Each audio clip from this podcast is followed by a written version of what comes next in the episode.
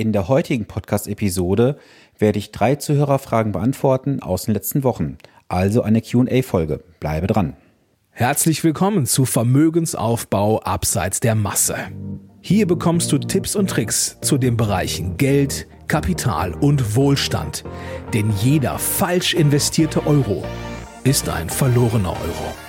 Viel Spaß dabei!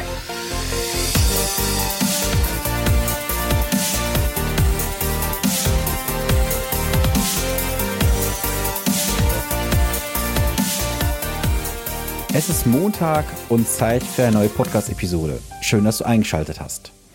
Ja, heute ist eine ganz besondere Folge und zwar ein Tag vor Weihnachten. Und ich möchte die heutige Podcast-Episode, also die vorletzte für dieses Jahr, mit einer QA-Folge soweit abschließen. Denn in den letzten Wochen habe ich wieder einige Zuhörerfragen bekommen, teilweise auch telefonisch, weil mich auch Zuhörer in den letzten Wochen angerufen hatten und ich möchte heute mal auf drei Fragen speziell eingehen, die immer wieder gestellt wurden oder häufiger gestellt wurden. Und ich möchte anfangen mit der Frage 1. Da war die Frage häufig, das Jahr 2019 war ein außerordentlich gutes Jahr für Aktieninvestments. Wie schätzt du das nächste Jahr ein? Geht es so weiter wie bisher? Und empfiehlst du den Aktienanteil sogar im Depot eventuell zu reduzieren? Das ist natürlich eine sehr, sehr gute Frage, aber auch eine sehr schwierige Frage. Denn ich kann nicht in die Zukunft hineinschauen, nicht mit einer Glaskugel. Und die Aussage, dass 2019 ein durchaus erfolgreiches Jahr war, das stimmt auf jeden Fall. Im Dezember 2018 gab es ja noch einen kleinen Knick nach unten, der das Ergebnis von 2018 ja so ein bisschen vermiest hatte. Das haben wir 2019 ja dann bereits im Februar wieder ausgeglichen gehabt. Ob es so weitergeht wie bisher, ich weiß es nicht. Also die Frage kann dir natürlich niemand zu 100% beantworten. Doch möchte ich dir gerne mal die Sicht der Dinge mit auf den Weg geben, wie ich das Ganze sehe. Wenn du mal überlegst, auf Anleihen, Tagesgeld, Lebensversicherungen, Rentenversicherungen bekommst du heutzutage keine echten Erträge mehr. Das sind alles Produkte, wo du eher Geld drauflegst. Die ersten Banken fangen jetzt auch an, Negativzinsen auf Bankguthaben zu erheben. Und es ist so viel Geld im Markt, das muss ja irgendwohin verkonsumiert werden oder investiert werden. Und einige Deutsche sind natürlich immer noch in der Situation, dass diese nicht in Aktien investieren wollen. Ob jetzt wissentlich oder unwissentlich, sagen wir dahingestellt. Aber in Deutschland besteht immer noch die große Anlegermentalität, Hauptsache sicher. Und ich kann dir in, und ich kann dir letztendlich sagen, es ist heutzutage nichts mehr sicher. Es ist nicht mal sicher, dass du demnächst noch dein Geld auf der Bank liegen lassen kannst, denn dann bezahlst du ein Verwahrentgelt, ein Strafzins, wie man das immer nennen mag. Und ich persönlich gehe davon aus, dass die Aktien durchaus weiter steigen werden, auch wenn es hier und da mal sicherlich wieder eine kleine Korrektur geben wird. Die Korrektur kann auch etwas größer ausfallen, natürlich. Dabei ist einfach wichtig, du musst in deinem persönlichen Risikokorridor investieren. Du darfst einfach nicht eine Aktienquote von 100% fahren, wenn du es nicht wirklich verkraften kannst. Du kannst eine hundertprozentige Aktienquote durchaus fahren. Das weiß ich, dass viele das aktuell machen, weil sie sagen, auf Anleihen bekomme ich nichts mehr, also gehe ich bewusst in Aktien rein. Natürlich mit dem Hintergedanken, dass die Schwankungen auch dort deutlich größer sind. Aber es ist halt so, du musst halt schauen, dass du auch eine sogenannte Opportunität dazwischen hast. Nehmen wir mal an, der Markt läuft noch zwei bis drei Jahre gut und du hast zwei bis drei Jahre in Anleihen investiert, die gegen Null tendieren und in der Zwischenzeit vielleicht 5, 10, 15, 20 Prozent Rendite hättest machen können. Je nachdem, wie stark die Korrektur dann danach ist, kannst du mit Aktien durchaus besser fahren, als heute in Anleihen zu investieren. Aber das ist ein Punkt, den muss dann jeder auf seiner eigenen persönlichen Ebene mal durchleuchten. Und du kennst mein Fazit dazu, du musst Emotionen ausschalten, investieren und nicht in die Irre führen lassen. Also das ist ein ganz wichtiger Punkt. Du musst einfach Emotionen beim Geld rausnehmen, egal was passiert. Schalt diese ganzen Medienberichte ab, schalt die ganzen Meinungen in deinem familiären Kreis, im Freundeskreis ab. Das sind alles Meinungen, die letztendlich bei dir was auslösen, was für dich am Ende nicht gut ist. Die Frage 2 bezieht sich auf die Folge 38 aus der letzten Woche. Da gab es sehr, sehr viel Rückmeldung von euch dazu. Und ich nehme mal Bezug auf eine Frage von einem Zuhörer, der mich angerufen hatte. Und die Frage war wie folgt, dass er wohl Bezug nimmt auf die letzte Folge, sprich auf die 38er Folge. Und dort hatte ich ja von diesen unseriösen Anbietern von Goldsparplänen erzählt. Und dieser Zuhörer hat vor gut zwei Jahren ein solches Produkt bei einem anderen Anbieter abgeschlossen. Und seine Frage war, muss ich mir jetzt auch Sorgen machen, dass ich mein Geld verliere? Ich gehe mal ganz kurz zurück, gedanklich in die Folge 38, falls du sie nicht gehört hast. Also es ging darum, dass die Firma Pimgold oder PDG Gold, wie sie auch immer hießen, seit Jahren Goldinvestments gemacht haben über Sparpläne und Einmalanlagen. Und das Ganze war wohl ein Schneeballsystem. Und ich hatte dazu die Aufsichtsbehörde und auch die Staatsanwaltschaft mehrmals ähm, ja, informiert, dass da wohl Geschäfte laufen, die nicht so ganz seriös sind. Die Behörden haben nichts unternommen und am 4.9. diesen Jahres hat dann die Staatsanwaltschaft dort endlich die Razzia durchgeführt.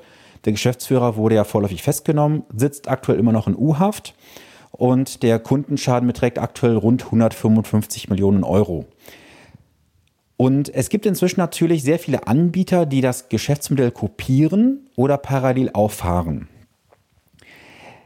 Ob dieser nun seriös ist oder nicht, kann ich dir gar nicht so direkt sagen. Dafür müsste ich natürlich Unterlagen haben, Dafür müsste ich mehr Hintergrundinformationen wissen. Wie arbeitet das Unternehmen? Was ist dahinter für ein Geschäftsmodell genau? Jedoch möchte ich dir drei Hinweise mit auf den Weg geben, wie du testen kannst, ob der Anbieter seriös ist oder nicht. Es sind drei Punkte, die ich für mich mal rausgearbeitet habe, um festzustellen, ob ein Goldanbieter überhaupt vertrauenswürdig ist. Der erste Punkt ist, zahle kein Agio oder Aufgeld für den Kauf des Goldes auf die Anlagesumme. Es ist so, dass diese Anbieter häufig einen Agio oder ein Aufgeld haben wollen für den Verkauf des Produktes. Das heißt, du zahlst jetzt 10.000 Euro zum Beispiel ein und zahlst dann irgendwie 5 oder 6 Prozent Aufgeld oder Agio. Beim Gold gibt es de facto kein Agio oder Aufgeld, zumindest nicht in diesem Bereich. Und sobald der Anbieter das nimmt, solltest du halt hellhörig werden. Denn wenn du in ein seriöses Handelshaus gehst, bezahlst du ganz normal den Marktpreis plus einen kleinen Aufschlag und dann ist das Thema durch. Der zweite Punkt, schaue, dass das Gold LBMA zertifiziert ist. LBMA ist ein Standard und diesem sollte das Gold unterliegen. Und ich möchte dir auch mal die Hinweise geben, wann ein Anbieter LBMA zertifiziert ist. LBMA zertifiziert ist ein Hersteller erstens, das Unternehmen muss mindestens fünf Jahre existieren. Das ist schon mal eine sehr, sehr lange Zeit.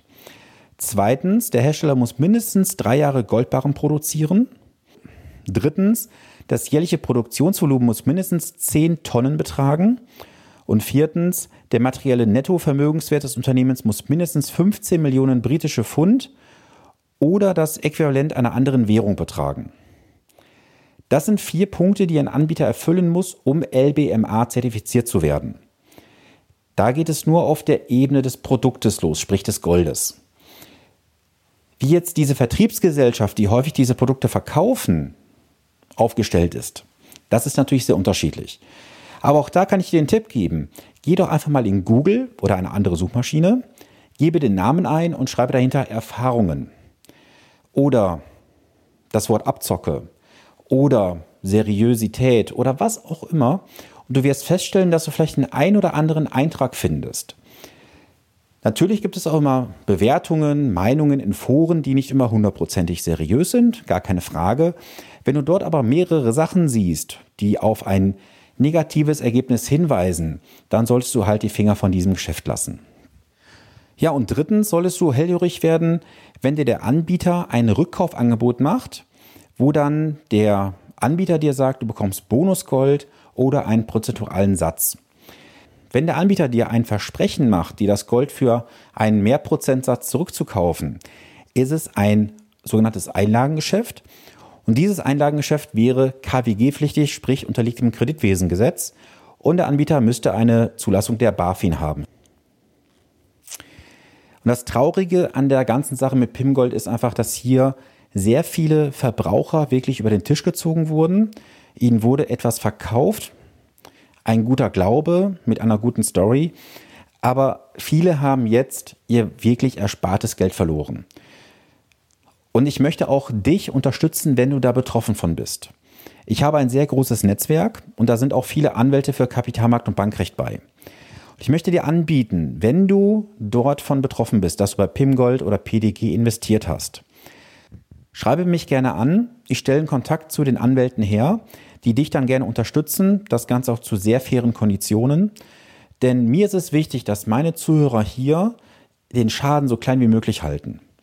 Jetzt besteht natürlich die Möglichkeit, seit einigen Wochen, soweit ich mich entsinne, die Forderung bei der Insolvenztabelle anzumelden. Jedoch kann auch hier ein Anspruch an den Verkäufer und Berater bestehen.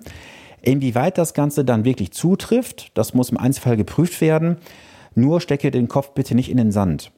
Bist du dort geschädigt worden, werde bitte aktiv. Versuche dein Geld zurückzuholen, zur Not halt über den Rechtsweg. Und wie ich bereits in der letzten Episode sagte, ich werde auch weiter dafür einstehen, dass unseriöse Unternehmen von mir gemeldet werden, damit Kundenschäden so klein wie möglich ausfallen, dass diese Unternehmen wirklich vom Markt verschwinden so, da kommen wir schon zur letzten Frage für heute und zwar die Frage 3. Da ging es darum, dass jemand vor vier Monaten Patenonkel geworden ist und derjenige möchte für sein Patenkind monatlich etwas Geld beiseite legen. In seinem Umfeld legen alle das Geld auf ein Sparbuch oder zahlen dies in eine sogenannte Kinderversicherung ein. Dies bringt relativ wenig, schreibt er. Das weiß er auch bereits aus diesem Podcast. Was kannst du mir empfehlen, wenn ich monatlich 20 Euro für mein Patenkind zur Seite legen möchte? Gut, jetzt müssen wir erstmal über eine grundsätzliche Sache sprechen. Wer soll denn über das Geld verfügen können? Möchtest du alleine über das Geld verfügen können oder sollen es die Eltern des Kindes tun? Wie du weißt, bin ich ausschließlich Investmentberater. Und wenn du das so gestalten möchtest, dass du als Patenonkel die Verfügungsgewalt über das Geld hast, dann musst du selber Depotinhaber werden. Oder alternativ, du sagst, die Eltern sollen die Verfügungsgewalt darüber haben, dann sollte das Depot auf den Namen des Kindes eröffnet werden. Wenn das Geld in deiner Ebene angelegt wird, das ist natürlich ganz wichtig, unterliegt dieses Kapital auch jeglichen Zugriffen. Das heißt, im Fall einer Pfändung, einer Insolvenz oder ähnlichem. Dann wäre das Geld gegebenenfalls weg. Da gibt es natürlich vielleicht ein paar Freibeträge. Dazu bin ich aber zu wenig rechtlich bewandert. Dazu müsstest du bitte jemand fragen, der sich in diesem Bereich auskennt. In den letzten Jahren habe ich ja so einiges mitbekommen. Und es kommt sicherlich auch hier und da mal wieder vor, dass sich die Pateneltern mit dem Patenonkel, mit der Patentante zerstreiten, dass es familiäre Spannungen gibt oder ähnliches. Und ich kann dir als Anlageberater nur den Tipp geben, eröffne das Depot auf deinen eigenen Namen, spare dort ein und das Depot kannst du später dann über eine Schenkung an das Kind übertragen oder du löst es auf und zahlst es halt in Barmitteln aus. Dann natürlich der faire Hinweis, das Ganze unterliegt gegebenenfalls einer Steuer, nämlich der Schenkungssteuer. Da liegt der Freibetrag aktuell bei 20.000 Euro. Das sollte in der Regel für das Geld, was angespart wird, ausreichen. Wie das dann konkret aussieht steuerlich, dazu kannst du gerne nochmal einen Steuerberater befragen. Das waren allgemeine Informationen meinerseits zum Thema Steuern, die allerdings vielleicht nicht vollständig sind. So, das war es dann heute für die vorletzte Folge in diesem Jahr. Am 30.12. kommt die letzte Folge für dieses Jahr online. Und da werde ich mal einen Ausblick geben auf das Jahr 2020 und ich werde einen Rückblick machen auf das Jahr 2019. Was hat mich bewegt? Was waren so die großen Themen in den Mandantengesprächen? Und ich gebe dir einen Ausblick auf 2020. Und da wird sich etwas bewegen, wovon du als Zuhörer definitiv profitieren wirst. Was das genau sein wird, darauf darfst du auf jeden Fall in der nächsten Woche gespannt sein. Auch heute möchte ich auf eine ganz besondere Sache hinweisen. Gehe jetzt auf www.finanzpodcast.de slash Termin und buche dir dein kostenloses Erstgespräch von 30 Minuten. In diesen 30 Minuten schauen wir uns deine aktuelle Situation an, deine Herausforderungen und Fragen.